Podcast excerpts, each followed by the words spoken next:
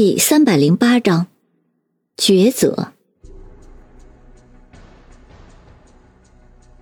云峰脑中轰的一声，他万万没有想到林阳居然也摸到了这里。云峰猛地回过头来，果然看到站在身后的是一脸凄苦的林阳。林阳瞪着他的大眼睛，一脸难以置信的盯着云峰，仿佛是看到了一个陌生人一样。显然，他被眼前的景象给震惊住了。云峰马上急着说道：“林阳，你怎么来这里了？”说着就要上前，谁知林阳却慌张的向后退去，并说道：“你不要过来！”云峰更加急了：“林阳，这是误会，叔叔阿姨不是我杀的。”谁知林阳却更加惊恐的向后退去。云峰又抢上一步，刚要去抓林阳，谁知林阳突然从包里拿出了一把手枪，顿时把枪口对准了云峰，并颤抖的说道：“你不要再靠近我，要不然我就开枪了。”云峰大惊失色，他更加惊讶了，为什么林阳手里会有枪？云峰当警察的时候是佩戴过手枪的，也接受过各个枪械的训练。所以他一眼就认出来，林阳手中的枪是把真枪。云峰难以置信的问道：“林阳，你怎么会有枪？”林阳紧张的握着手里的枪，依旧不知所措。“你，你别问那么多，我就问你，我爸爸妈妈是不是你杀的？”云峰看着林阳一副决然的样子，似乎随时都会扣动手中的扳机。云峰突然意识到，自己陷入了一个可怕的阴谋里。那个神秘人让自己来找林海和杨慧忠夫妇，然后又提前给他们送了毒酒，同时他又把林阳给骗了过来。看来林阳手中的枪也是那个神秘人给的。然后他故意让林阳看到林海和杨慧忠中毒身亡的场面，让林阳误以为是自己下的毒。这样的话，愤怒中的林阳就会开枪杀了他。想到这里，云峰不禁心中一凛，马上摇了摇头：“当然不是。”林阳却一脸的不信：“你别狡辩了，刚才你和我爸爸妈妈的对话我都听到了。爸爸妈妈就是喝了你送他们的红酒被毒死的。我本来就没有送红酒给叔叔阿姨，这红酒是别人送的。”说到这里，云峰突然心中一动。马上转身向外面跑去，林阳却喝道：“你你站住！”云峰回头道：“我知道这红酒是谁送给叔叔阿姨的了，我现在出去追他可能还来得及。”林阳却流着泪摇了摇头：“你杀了我爸爸妈妈，就想编这么一个荒唐的理由，让我放了你吗？”云峰神情一呆，无可奈何的说道：“你不相信我，那你想怎么样？”我，我。林阳手中的枪微微颤抖着，随即却凄婉的笑了笑。云峰，你知不知道，你现在已经失控了？跟我去自首吧。云峰微微一呆，不敢置信的说道：“你也认为这些人都是我杀的？”林阳不依不饶。是不是你杀的？到了公安局不就一清二楚了？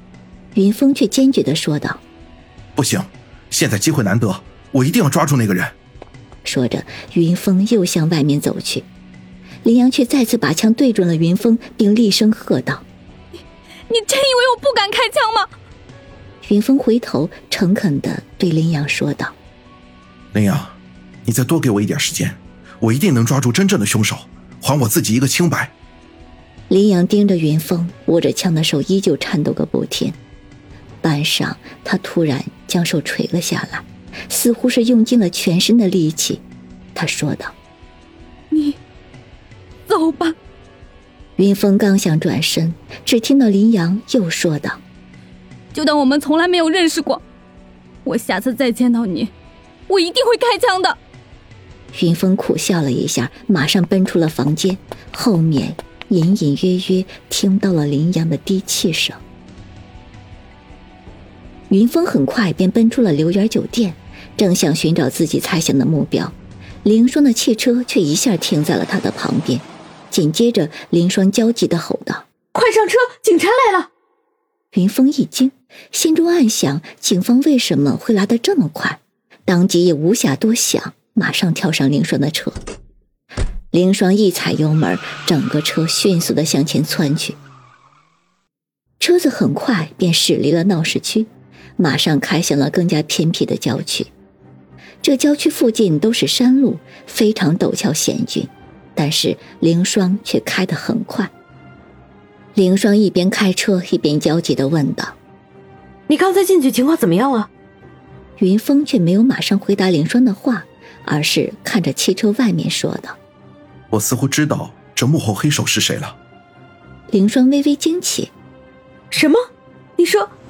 说完，只听“轰”的一声，凌霜的车子顿时失控了，在原地打了个圈，随即冲向了旁边的石壁。又是一阵“轰”的撞击声，云峰只觉得眼前一黑，顿时不省人事，昏了过去。也不知过了多长时间，云峰从昏迷中慢慢醒了过来，这时才发现自己浑身酸疼。云峰刚想动一动手脚，才猛地发现自己居然双手双脚都被绑住了。云峰努力回忆了一下自己昏迷前的场景，只记得自己正要跟凌霜说自己知道了幕后黑手，然后就突然遇到了车祸。所幸现在自己虽然手脚被绑，但好歹还四肢健全，只是不知道凌霜怎么样了。云峰马上打量了一下周围的环境，发现自己是被绑在一个废弃的厂房里。这个厂房一看就是很久没有人用过了，里面长满了野草。除此之外，再无其他显著的特点。云峰一时也无法判断这是什么地方。你终于醒了。这时，突然有一个人开口说了话。云峰顺着声音望去，只见厂房的门口拐进来一个人。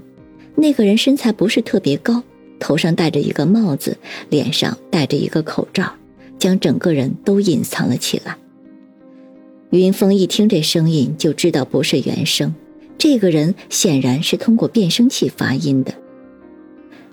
云峰心中明白，这个家伙居然蒙面，而且使用变声器，显然是怕自己认出来他的声音。看来和自己猜想的一样，这个人是自己熟悉的人。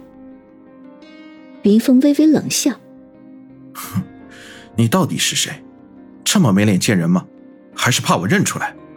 神秘人却不理会云峰的嘲笑，这时却从怀里掏出了一个手机，然后拿到云峰的面前，并笑道：“我们现在做个游戏，记住，你的选择。”决定着这两个人的生死。